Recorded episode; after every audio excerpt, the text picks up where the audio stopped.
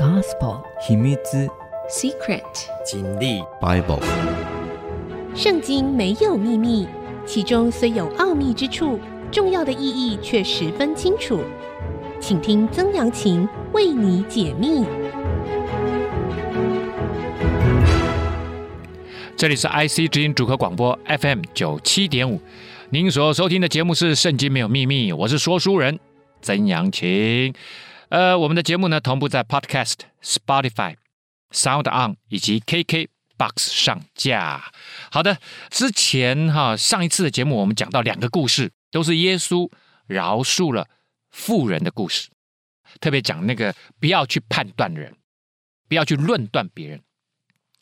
那在论断登山宝训讲论断之后呢，其实耶稣还讲了两个小的概念啊，我们把这个。两个小的概念处理完，哦，我们就来讲一些有趣的故事哈。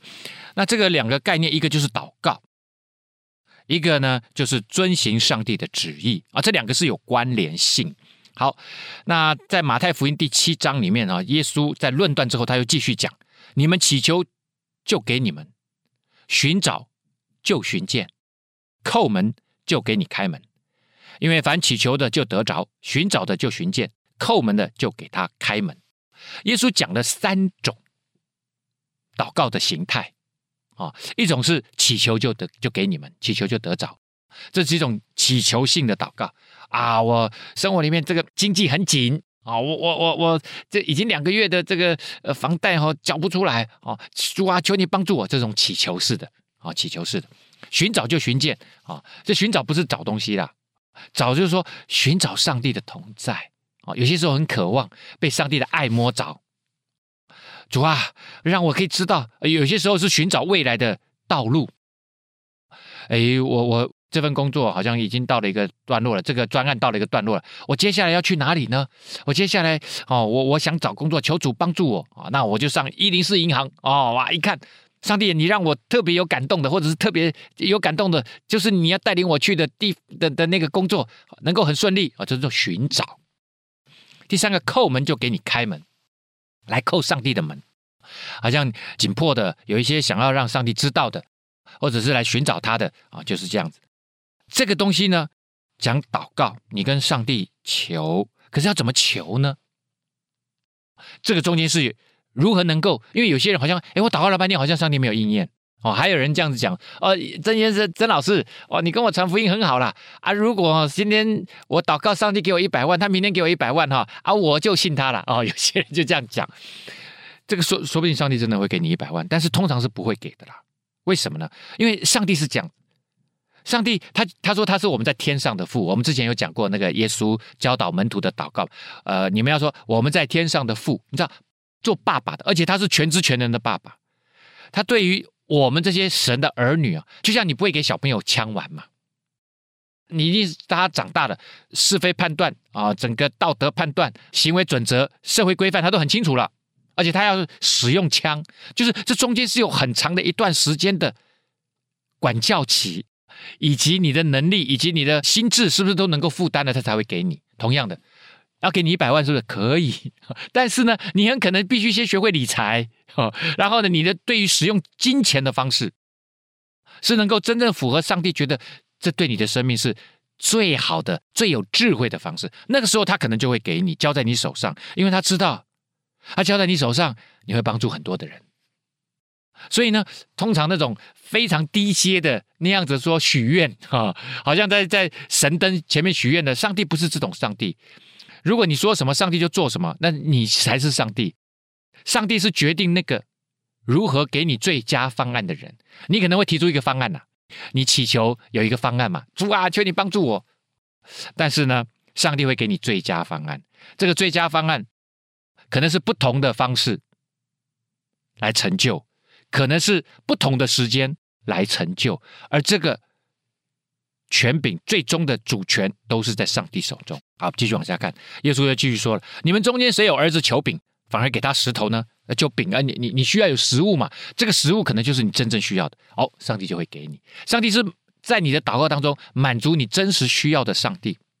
OK，他会给你饼啊。你说，哎，上帝给我 iPhone 十五哦，我要最新的 iPhone 十五啊！上帝说那个不是你真正需要的，好，你现在手上已经有一只 iPhone 十一了，已经很好了，不用 iPhone 十五，你继续用就好了啊！就可能是这样，求鱼反而给他蛇呢啊！这个鱼呢是在加利利地区啊，我们讲加利利这个海有没有产很多鱼？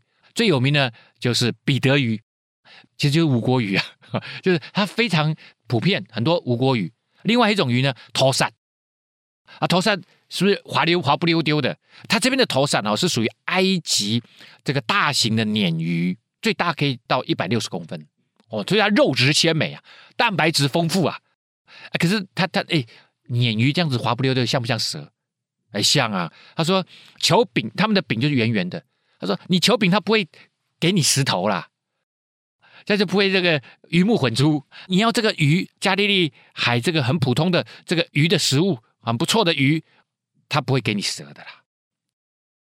你们虽然不好哦，耶稣说你们虽然不是很好，你们的生命不是很好，尚且知道拿好东西给儿女。哎，你女儿，你的儿女他要什么？你知道什么是给他最好的吗？你爱他嘛，所以你会给他最好的嘛。同样的，我们的上帝爱神的儿女，也会给他最好的。可是这个给他最好的。按照你的判断，可能不是最好的，上帝才知道什么是最好的。况何况你们在天上的父，岂不更把好东西给求他的人吗？在这另外一个地方就讲说，神会把圣灵给你。他说最好最好最好就是神自己，而神他自己把他自己给你呢，就是让他的圣灵住在你的里面，让你保有这个圣灵，你就保有了上帝所有一些恩典跟祝福了。好，那接下来呢，我们再来看另外一个地方哈，他讲怎么样能够祷告蒙应允。他就说了，向来你们没有奉我的名求什么啊？奉我的名当然是耶稣的名了哈。如今你们求就必得着，叫你们的喜乐可以满足。你要当你祷告了，然后得应允了，哇，心里面真的很快乐啊！我我我随便举个例子啦哈，我随便举个例子。而有一次呢，我到呃台南灵粮堂去讲道啊，去服侍。那他们是星期六晚上一堂，星期天早上一堂。那我都搭高铁嘛，到了以后呢，大概四点半五点啊，他们牧师接了我，通常就回他们教会啊。教会呢，我们就吃晚饭，大概五点半吃，吃到差不多六点半七点钟，晚上那堂就开始。所以这时间有点，其实安排的刚刚好，也不会太特别紧凑了。因为晚上吃一个这个晚饭，因为他们教会自己有餐厅，很不错的餐厅啊。这个餐厅呢，就是因为可能是弟兄姐妹就是很注重健康营养的，他说买那种很健康营养的餐呐、啊，食材也很健康啊，煮法也很健康啊。你就煮法很健康，就是什么用水过一下，有没有 涮一涮呐啊，啊那样子的吃法啊，然后沾那种酱，什么是胡麻酱，就是很很棒的，很香的啊。可是就是很健康。啊，健康你就知道，就是比较没有滋味嘛。好了，那我也我记得有一次，他每一次都是这样，就是我去的时候吃啊，回来第二天讲完道啊，也是吃完饭然后再走啊，都是吃那个健康餐呢。啊，有一次呢，我记得我我下去啊，那天因为中午吃很少，肚子就很饿，然后我就。突然哈、哦、出现那个幻觉，你知道吗？哦，可能是上帝给我的那个那个感动啊。反正我就突然感觉脑海里面就就有那个台南的那个你知道温体牛肉火锅，你知道温体牛肉火锅哇，那个温体牛肉火锅超好吃的，我以前吃过。我里面那个汤人滚滚的有没有？然后就放在那个碗里面加一点姜，哇，那个牛肉又嫩又鲜，汤又甜，哇，呼呼。哇！我就就突然很想吃那个，你知道？可是我知道，等一下去牧师一定会载我回去吃那个健康餐。哎呦喂呀，心里面就很想吃啦。我我我讲老实话哈，可能我心里面有那么求一下了哈。结果你知道吗？牧师来接我，我一上车他就说：“哎呀，杨琴啊，每次都带你去吃那个健康餐了，也不好意思。哎，我今天带你去吃那个温体牛肉火锅好不好？”哇！你知道，如今你们求就必得着，叫你们的喜乐可以满足。哎呦，我真的很满足的是呢。就是上帝说要让你心中所愿的得以知足，你跟上帝的关系很好，上帝就非常乐意恩待你，因为你是神的儿女嘛。我在讲啊，奉我的名，所以很多人祷告完就说奉主耶稣基督的名祷告，其实是有原因的，因为耶稣他救了我们，所以我们透过他祷告。然后，其实奉我的名原本的意思，原文的意思是在我的名里面，也就是你是属于耶稣基督的人，基督徒，耶稣基督嘛，基督徒就是小基督的意思，我们都是小耶稣，我们要学的像耶稣，所以在我的名里面，所以你就必须活在耶稣基督里面，他说的话要放在心里面。我们先休息一下，稍后再回到节目的现场。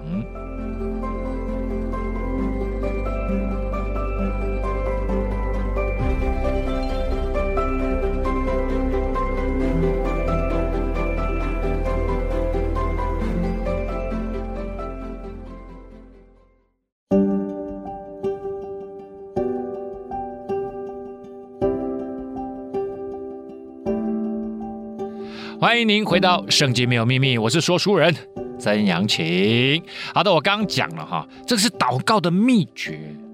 向来你们没有奉我的名求什么啊？原来的意思，向来你们没有在我的名里面求什么，所以我们现在要奉主的名，意思说我们活在基督里面，我们是按着上帝的旨意来活的。好了，现在就很重要，你在神的名里面，你在基督的名里面的意思就是说，你要知道他的心意。上帝愿意恩待你，这是上帝的心意。然后上帝希望你去帮助有需要的人，哎，这是上帝的心意。啊，上帝他乐意祝福你，他可能给你一笔额外的收入，可是他可能要你用这笔收入去帮助其他有需要的人。而这笔额外的收入当然也会增加你自己的恩典嘛。可是他说，你可能要拿一部分出来，也去帮助更多有需要的人。接着他就说了，他说：“你们奉我的名，无论求什么。”我必成就，叫父因儿子得荣耀。所以呢，你们奉我的名，无论求什么，哈，我必成就。所以成就的人是谁？成就的人是上帝，不是你。你只是求的人。你跟一个君王求什么，他给你什么，你就接手就对了。这个君王他是上帝，他知道什么对你是最好的方案，他会给你那个方案的东西。所以成就的人权柄在上帝。所以有些时候我们祷告祷告祷告哦，有些时候哎，我我为人祷告啊，他们很多人可能呃这个子宫或者是这个哪里有状况，他他无法生育，他说啊，曾老师你你为我祷告啊，因为儿女是耶和华所赐的产业啊，我就说好，我们来祷告，哎，祷告他真的有孩子，可是有些时候我们为人祷告，哎，他没有孩子啊，你说为什么有些时候成就，有些时候不成就？难道是几率吗？当然不是，你祷告就要相信有上帝存在，要不然你就不要祷告。但是有些时候神对你的心意是。我就知道有人因为自己没有小孩，然后呢，他们就去帮助很多小孩，他就变成很多的孩子的爸爸妈妈。我知道我们在上海有一对夫妻，他们两个没有小孩，他们从三十几岁就去把那些国高中生，特别从国中生开始，他们就陪伴他们，每个礼拜带他们到家里面来，然后呢，陪伴他们，然后这个也帮助他们，不仅是在功课上面。在跟他父母亲的关系上面啊，然后在认识上帝上面，他们生命改变了。然后这些孩子们，因为他爸爸妈妈每个礼拜都要送他们来他们家，在他们家两三个小时，你又回家，然后就来接，哇，很麻烦。有些时候他们就也留下来，在那个地方有聚会，然后就越来越多。我有一次去他那里，他那边有三四十个学生呢，每个礼拜呢，他们用他们自己的钱，你知道吗？然后来招待这些孩子。因为他们不用养自己的孩子，所以他帮人家养这么多。可是他们的爸爸妈妈很多人后来都因为这样，他们的亲子关系改变了，所以他们愿意相信耶稣来到他们当中。所以成就的人是谁？权柄在上帝，权柄在上帝啊。然后又又讲了一次：你们若奉我的名求什么，我必成就啊，都是相同的。好，另外呢，还有再讲了，他在约翰福音另外的地方就说：你们若常在我里面，我的话也常在你们里面。凡你们所愿意的，祈求就给你们成就。好，那这个这边呢，这句话翻译哈，因为毕竟这是一百年前、一百多年前的，而且是早期的中文翻译哈。它原文是这样：你们若常在我里面，原文是你们若常住在我里面。那个住，因为很怪嘛，住在上帝里面这是什么意思呢？其实我们的神跟我们的关系是非常亲近的。你常住在我里面。然后接下来是我的话，上帝的话也常住在你们里面。哎，上帝的话怎么住在里面？你就每天读上帝的话嘛，背背下来啊，常常思考上帝的话，就是上帝的话住在我们的里面啊。住呢，希腊文的原文 meno，你们的话，你们常住在上帝里面，你常常祷告上帝，跟上帝保持亲密的关系。在圣经里面，新约保罗说，神是以你的身体为圣殿的神，所以上帝他说他的圣灵住在你里面，你的身体好像是一个圣殿。其实他原文是帐幕的意思，就是我们人是移动的圣殿，而圣殿所罗门王盖的圣殿的前身，在大卫时期是什么？是帐幕，他们就是一个会幕啊，会幕就是移动的圣殿，所以每一个人都是移动的会幕，然后神的灵圣灵是住在我们的里面，所以呢，其实神是可以住在我们里面的，我们也可以住在他里面，所以我们就是互相拥有。跟神的关系就亲密到这种程度，我常常跟别人分享说：“哎，上帝跟你是室友呢，上帝跟你住在一起呢。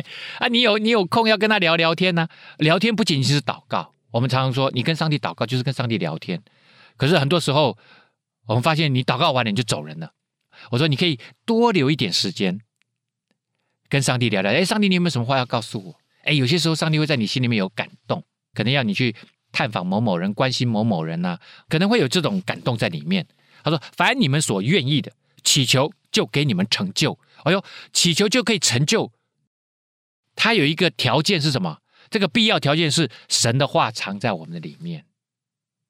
所以呢，神的话这样藏在里面，你就知道上帝的心意是什么。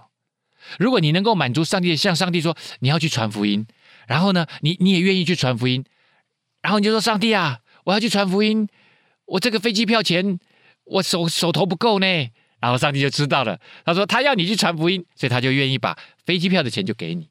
类似像这样的东西，就是你必须明白。当然，我刚刚讲那个那个祷告太简单的了哈，状况可能不是这样了哈。可是，在上帝里面，等一下我倒是可以真的做一次这样子。等一下我的见证哈，就是我真的去传福音，可是呢，飞机票的钱却不够。然后我我我我就先定，那那次我还祷告，我们全家去哦。然后全家去，其实那是早期我们飞大陆都要先到哪里？先到香港嘛，然后再转机嘛。我自己的机票钱我够，可是哎，上帝给我感动是全家要去啊，有没有？我们住在神里面，神就会把他的感动给我啊，我就能够领受啊。然后神说要去传福音呢，我也愿意。可是那时候我没有正常工作。所以，我太太跟孩子也要一起去的话，就还需要两万五啊。然后我去订了机票啊。我记得前一个礼拜我要开票了，那个我我我是我们教会的一个弟兄了，他他是在开旅行社的。他说：“哎，杨琴要开票了，那个钱要不要汇进来了？”我说：“上帝还没有送钱来。”他说：“啊，你们开玩笑。”我说：“没有开玩笑。”我说：“我手头真的不够，还差两万五。”他说：“哦，他说我先帮你把票 hold 住啊，那你票赶快，我要赶快开哦。”哦，哇，我记得。等了两天了，有一次就在我们小组聚会说：“哎，我接到个电话，哦，那星期五晚上我记得非常清楚。然后呢，是一家那个我不认识的人，也不是诈骗了啊。那那时候没有那么多诈骗，现在比较多。那那个有一个人打电话来，他就说：‘你是曾曾老师吗？’我说：‘是啊。’他说：‘我这边是北投的一家建案，哎，我们明天有个建案要推出啊，然后下午呢有记者会要推出的记者会，好啊，我们董事长刚开会的时候，他突然哦想说。”要找一个人来谈家庭价值、夫妻感情。他想说买房子的年轻夫妻来嘛哈，然后他就要想说在那个现场要讲这个东西。然后我们有人就提议说，诶，可以请曾老师来啊？你明天有没有空啊？下午哇！我一听到这个，我就觉得是上帝要送钱来了。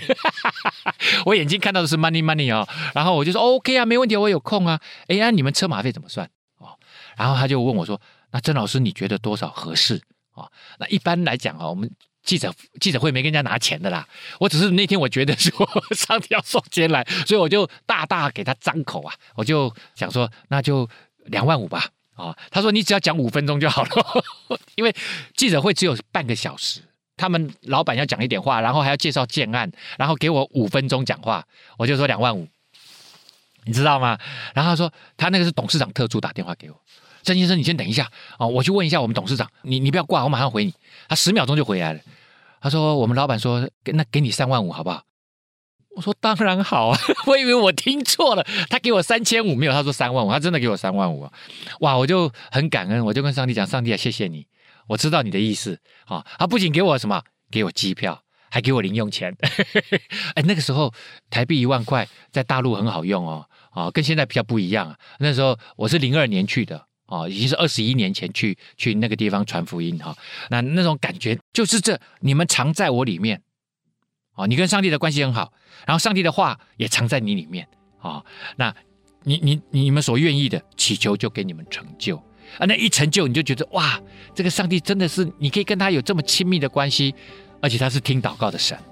我们先休息一下，稍后再回到节目的现场。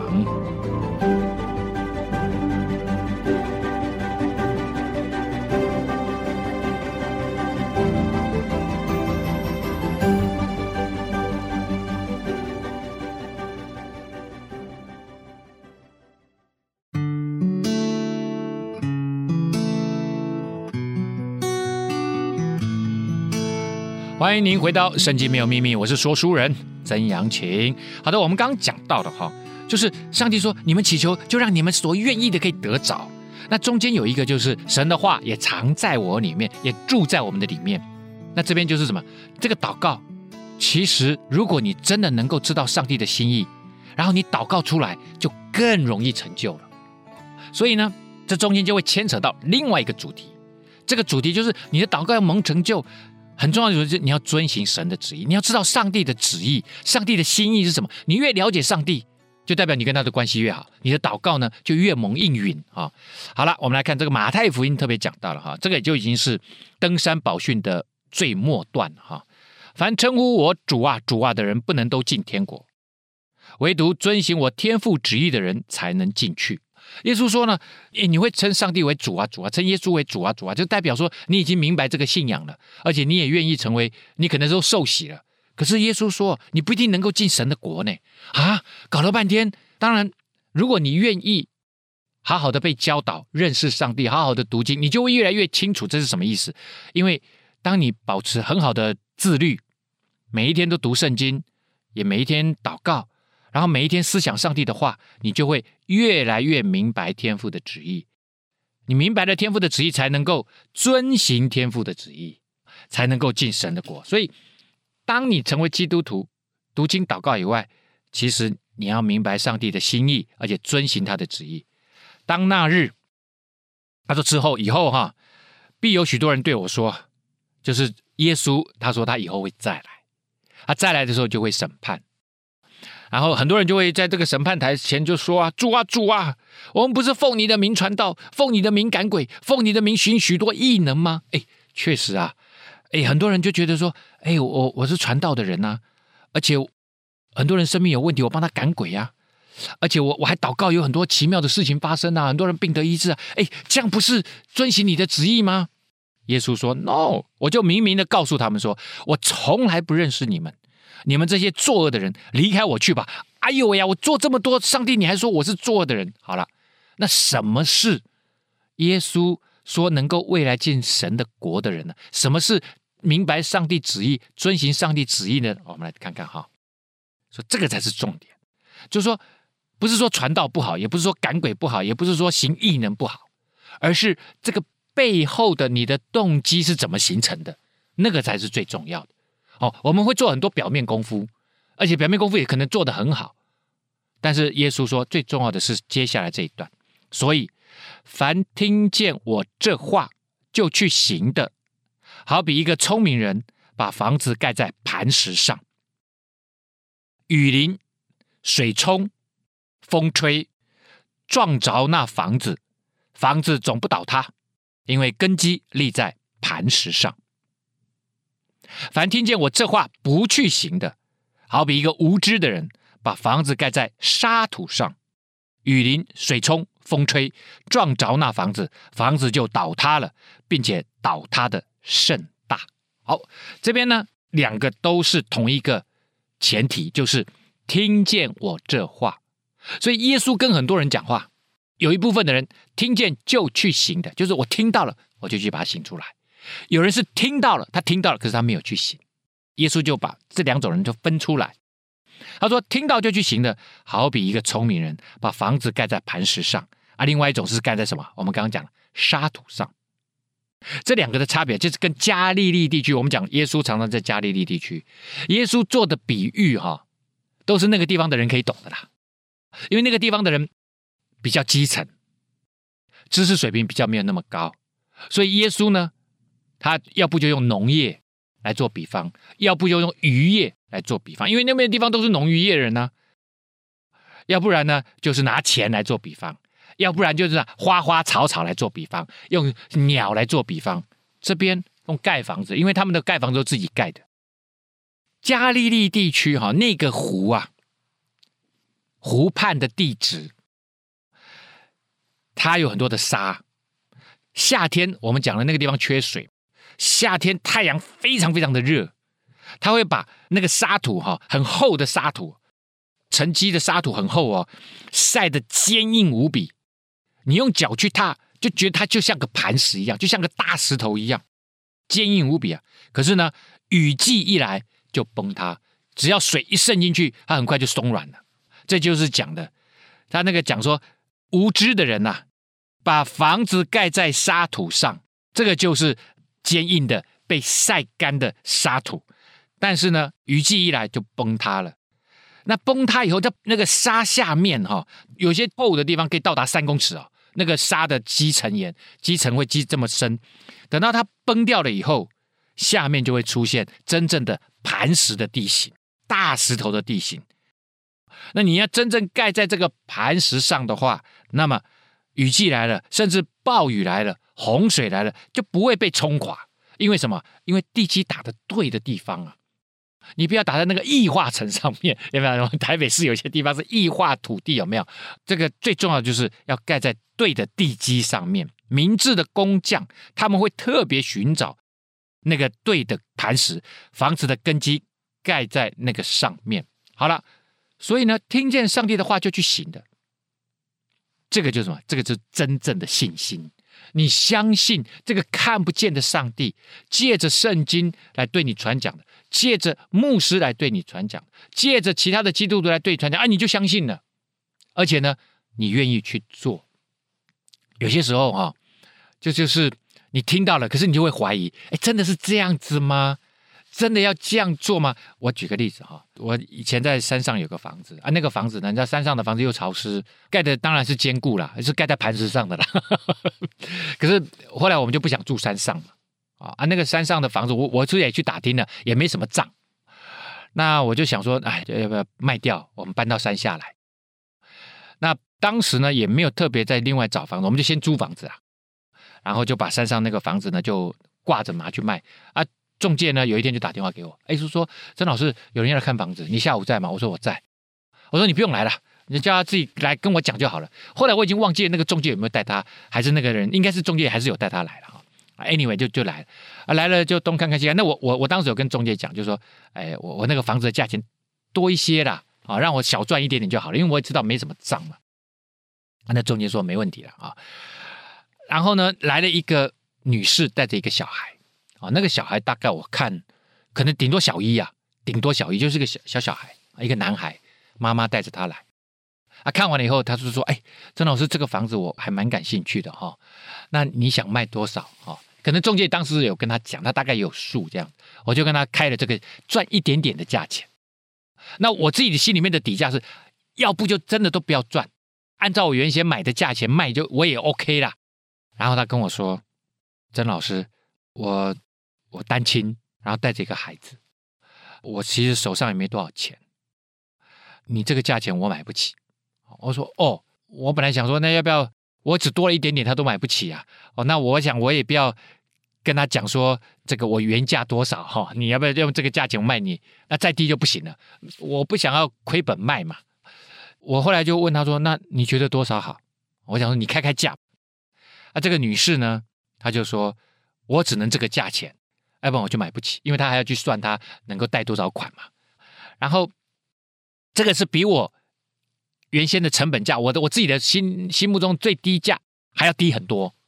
那我本来就是准备要回绝他了。我说我反而说讲跟他讲说不可能啊，好，那我们再联络吧。就在那个时候哦，我跟各位讲，上帝跟人说话的时候，很多时候在你心里面给你感动。我心里面突然出现一句话：神是孤儿寡妇的神。神为什么说他是孤儿寡妇？因为他要特别照顾这些人。上帝心目中特别记挂那些。贫穷的资源不多的，那孤儿寡妇就是贫穷比较不多的，贫穷的资源不多的，你知道，我一听到上帝突然在我心里面给我这个感动的时候，我就知道上帝要用这个价钱卖房子给他。我必须在这么短的时间内就做决定吗？我这个你必须平常就做好心理预备，就说如果上帝真的给我感动，我就愿意去行；要不然我一定会拒绝他。所以其实我平常就有做这个心理的建设。如果上帝你真的给我感动，不不认为这个是从地狱来的声音。因为要用这样的价钱卖给他，其实这是违反我的理智的。可是我却知道，上帝真的会愿意照顾他，让我虽然有一点损失，这是合神心意的。上帝以后一定会恩待我，我知道。但我不是为了上帝恩待我，我知道上帝是为了照顾他，所以我当时就下了一个决定，说好，卖给你，就是这个价钱。哇，那个中介那个眼睛真的好大，我说。啊，你不是说你最低价钱在那里？怎么你自己被人家一斡旋，你就你就搞定了，不用我在帮忙中间斡旋呀？听见这话就去行的，就是聪明人。我们休息一下，稍后再回到节目的现场。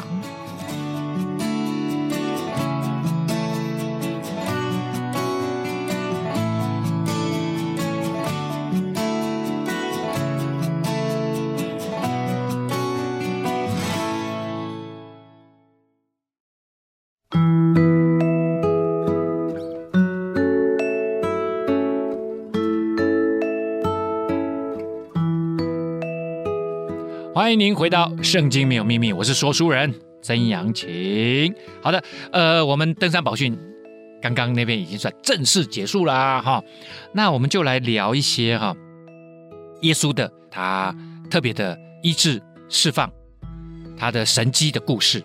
那我们之前有看到哈，这个是约翰福音特别写了哈，说迦拿的婚宴是第一个神迹。在加利利地区所行的第一个神迹，那第二个神迹呢，就是我们现在要讲的。啊，但是耶稣不是只有在加利利地区行神迹，他之后，他那时候几乎每一年都会去耶路撒冷。啊，他在耶路撒冷也行了很多神迹。哈，那他又回到这个加利利地区。哈，好，我们来看，这是约翰福音第四章的一个故事。哈。耶稣又到了加利利的迦拿，哎，又回到迦拿的婚宴的迦拿哈。我不知道为耶稣耶稣为什么喜欢特别来到迦拿哈。那他来其实这地方文字上面有写的就是这两三次而已哈。好了，就是他从前变水为酒的地方，有一个大臣，他的儿子在加百农患病，所以这个大臣其实是住在加百农的，所以他的儿子才会住在加百农，然后生病就在那个地方休养嘛哈。那迦百农这个地区呢，稍微跟大家小小介绍一下，可能我之前我有讲过，但是因为我们现在就讲到了嘛，在以色列，我们知道因为以巴战争的关系哈，现在大家对以色列的位置大家都很清楚了吧？就是在地中海的东岸、东南岸呐。然后呢，在它的以色列的东北角，就是这个加利利海。以色列最北方呢，其实应该是黑门山，越过黑门山呢，就是今天的叙利亚啊，就是叙利亚。那在这个加利利海，加利利海是这个呃呃，我们日月潭的六倍大哦，六倍大。那北边呢，就是这个城市加百农。那我刚刚讲的，他们的北边的邻国是什么？叙利亚。所以当时以前哈，两河流域的人来到这里的时候，会从叙利亚下来，会经过这个加百农，然后呢，再往东走，会到那个。这个地中海沿岸啊，就是今天黎巴嫩那里，如果做贸易的从那里出海，或者是贸易东西进来，也会经由这条路。然后如果再经过这个地中海沿岸往南走，一直走，就会走到哪里？就会走到埃及。所以这是一个贸易的路线，也当然也会是军事的路线。所以呢，加百农有驻军，也有驻这个官员大臣。所以这个地方加百农等于算是这个地区的一个重要的城市，而他也是彼得、雅各、约翰他们都是渔夫嘛，那他们也都住在加百农啊，因为住在加百农方便，他有一个码头，渔获会在这里上岸，然后拍卖，所以这个地区呢也是一个渔获产品的交易地点。所以加百农耶稣以这个地方作为他传教的一个中心啊，其实是有原因的哈。好了，有一个大臣，他儿子患病了嘛，哈。那耶稣这时候在迦拿，这个大臣住加百农，他显然听到了耶稣，因为耶稣已经在迦拿行过神迹，也在南部行了很多神迹，所以他听到了。这个大臣是个罗马人，那他显然一定找过罗马的医生呐，啊，那一定是魔豪啊，所以才会怎么样？想说做爸爸的哈，虽然他会瞧不起犹太人，但是呢，当他知道犹太人有耶稣，他可以行很多神迹，医治很多人的时候，他也愿意来找他。他听见耶稣从犹太到了加利利，犹太就是南部，就是耶路撒冷那个地区在南部。然后他回到加利利地区，就来见他，求他下去医治他的儿子，因为他的儿子快要死了。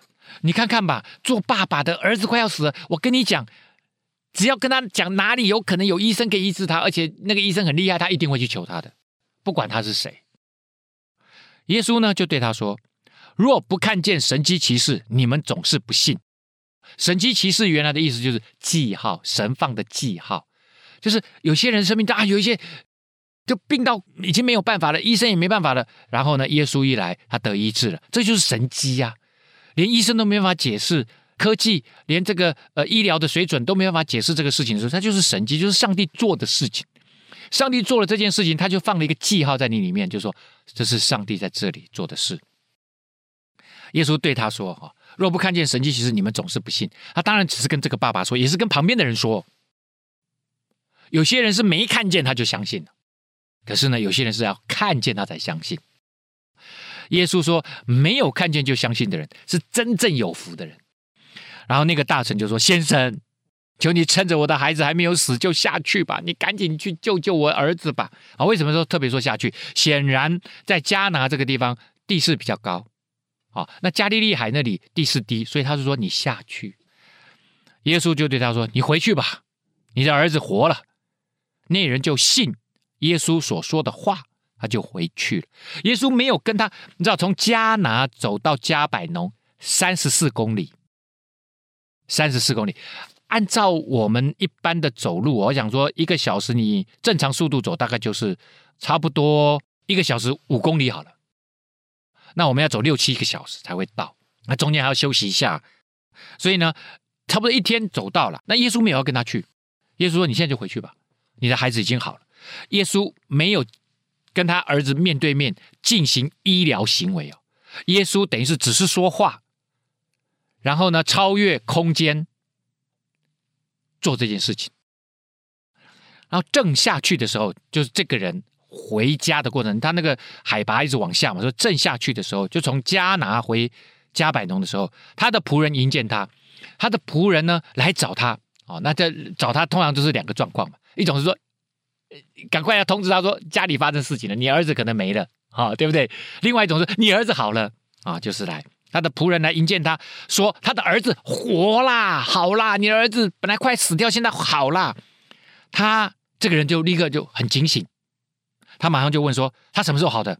他仆人们就说：“啊，昨日未时热就退了。他显然在发高烧。未时呢，子丑寅卯辰巳午未申酉戌亥，哈哈。未时就是下午一点啊，午时就是什么？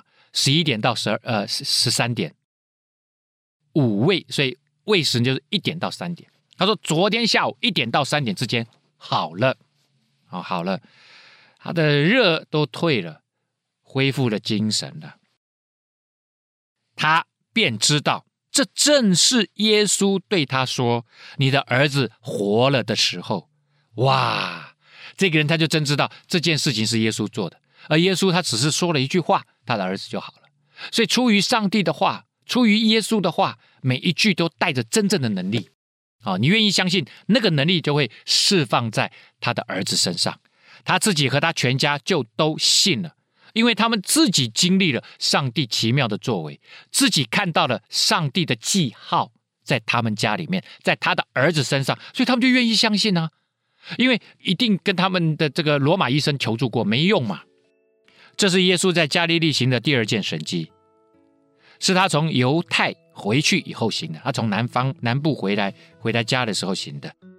那我们就看到了哈，耶稣他的能力，他是神的儿子，他的能力，他可以超越时空，哦，而且呢，他不需要像我们人一样，要给他药吃，要给他诊断，要给他放血，不用。他出于他的话啊，我还在讲啊，耶稣医治人哈，各种方式不是只有一种方式啊。我们之后会看到很多很多这样的例子，他用各种，他几乎每一次用的都是不一样的方式。好啦，我们今天节目呢，到这个地方要告一个段落啦。圣经没有秘密，我们下次再会。